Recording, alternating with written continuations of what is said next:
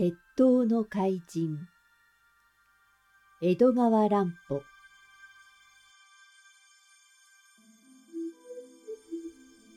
忍び寄る怪物。高橋太一郎さんはその晩のうちに事の次第を警察に届けましたがあまりに突飛な事件なので警察でも気違いの仕業と考えたらしく一応高橋さんの屋敷の周りを警戒することにはしましたが事件を深く調べようともしないのでした。高橋さんも鉄塔王国などというバカバカしい話は信用できませんので、翌日村瀬から電話がかかってきても留守だと言って取り合わないことに決めました。約束通り村瀬からは二度も三度も電話がありましたが、その度に書生が出て、主人は外出していて行く先がわからないと断ったのです。ところが、事件があってから三日目の夜になると、村瀬という男の言ったことが、決してでたらめでなかったことが分かってきました。次々と恐ろしいことが起こったのです。高橋さんの次男の小学校4年生の賢治少年は、その晩、自分の勉強部屋で机に向かって本を読んでいました。まだ7時ごろですが、寂しい屋敷町ですから、あたりはシーンとして静まり返っています。お家が広いので、他の人たちの声も聞こえません。この勉強部屋は、総一兄さんと二人で使っているのですけれど、その兄さんも、どこかへ行っていて、ケンジ君は一りぼっちなのです。一心に本を読んでいますと、机の上のどこかで、カリカリと物をひっかくような、かすかな音がしました。変だなと思って、その辺を見回しましたが、別に変わったこともありません。しばらくすると、またカリカリと、今度はごく近くから聞こえてきました。ケンジ君はなんだか気味が悪くなって、じっと机の上を見ていますと、電気スタンドの台の向こう側から黒い小さなものが這い出してきました。カブトムシです。よく見ると、そのカブトムシには頭のてっぺんからニューッと一本の角が生えていました。そして背中に妙な白い模様があります。ケンジ君はその模様を見て思わずぞーっとしました。それは骸骨の顔にそっくりだったからです。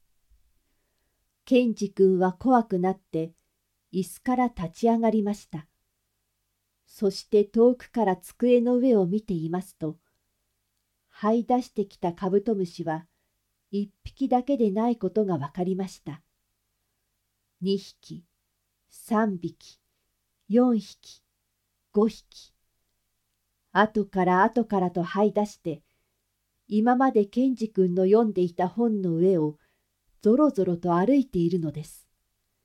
しかも、そのたくさんのカブトムシの背中には、みんな骸骨の顔のような模様があるのです。ケンジ君はもうたまらなくなって、勉強部屋から逃げ出しました。そして茶の間の方へ走って行きますと、向こうから総一兄さんがやってきました。なんだい？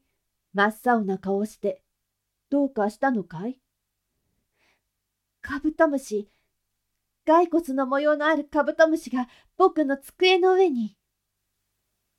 ケンジ君は兄さんにすがりつくようにしてべそをかきながら言うのでした。ふーん、骸骨の模様だって？よし、兄さんが見てやる。一緒においで。中学2年の宗一くんは、さすが兄さんらしくしっかりしていました。ところが二人が勉強部屋に引き返して賢治君の机の上を見ますと不思議なことにさっきまであんなにぞろぞろ張っていたたくさんのカブトムシがどこにも見えないのです。机の下や引き出しの中まで調べてみましたが一匹も見つかりません。幽霊のように消え失せてしまったのです。後でそのことを二人がお父さんにお話ししますと、お父さんの太一郎さんは変な顔をして考え込んでおられました。いよいよあの村瀬という男が嫌がらせを始めたのかと、なんだか心配になってきたからです。やはりその同じ晩の10時ごろのことです。今度は書生の広田が恐ろしいものを見たのです。広田青年は高橋さんに見込まれて大学へ通わせてもらい学校から帰ると書生としていろいろな用事をしているのです。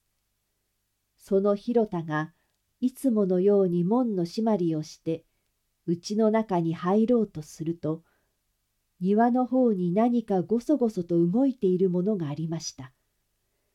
その晩は月が出ていたので、庭の木や草は霜が降りたように白く見えていました。その庭の中を何か大きな黒いものがごそごそと裏手の方へ這っていくのです。犬や猫ではありません。もっとへんてこなものです。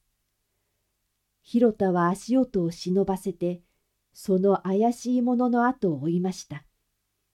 なんだか恐ろしい夢にうなされているような気持ちでした。月の光は庭いっぱいに降り注ぎ、コンクリートの西洋館の裏側を白々と照らしていました。その中を黒い巨大な怪物がごそごそと張っていくのです。真っ黒な背中、そこに白く浮き出している奇怪な模様、曲がった長い足、ぐーっと上を向いた黒い一本の角、ギラギラ光る二つの丸い目。広田はそのものの正体を見極めると、ぎょっとして思わずその場に立ちすくんでしまいました。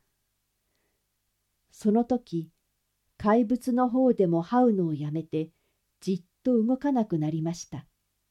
そして頭をぐーっと曲げて、二つの光る目をこちらに向けたのです。広田ははっとして建物の陰に素早く身を隠しました。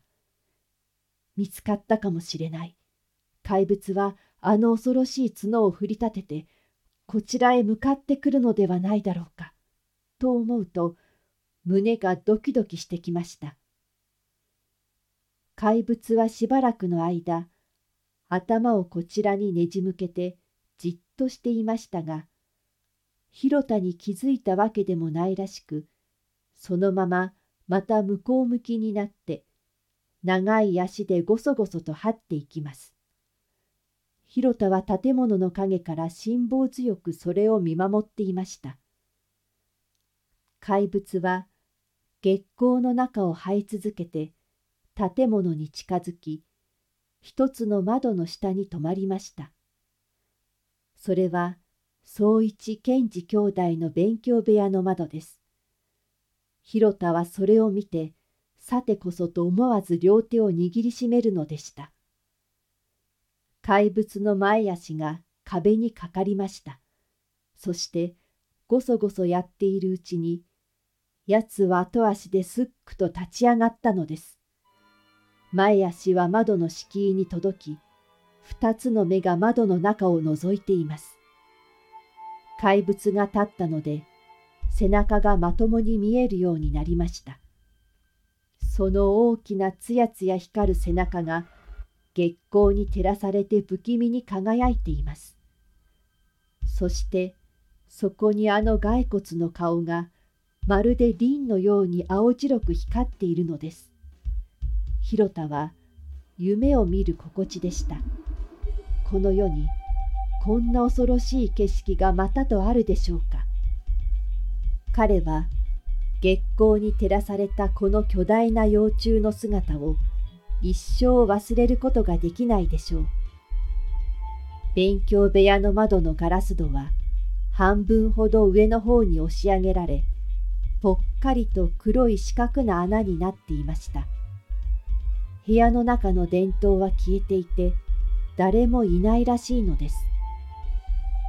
怪物は左右に首を振って、ギロギロ光る目で部屋の中の様子を伺っていましたが、やがてその角の生えた首をぐっと窓の中へ差し入れるようにしました。それと一緒に長い足を忙しく動かしたかと思うと、いつの間にか怪物の体は地面を離れて壁をよじ登り、ぐいぐいと窓の中へ入っていくのです。やがてお尻だけが窓の外へはみ出して、不気味な長い足をもがもがやっていましたが、それも窓の中へ隠れてしまいました。怪物はついに兄弟の勉強部屋へ侵入してしまったのです。村瀬という男は嘘を言いませんでした。賢治少年は今にもかどわかされそうとしているのです。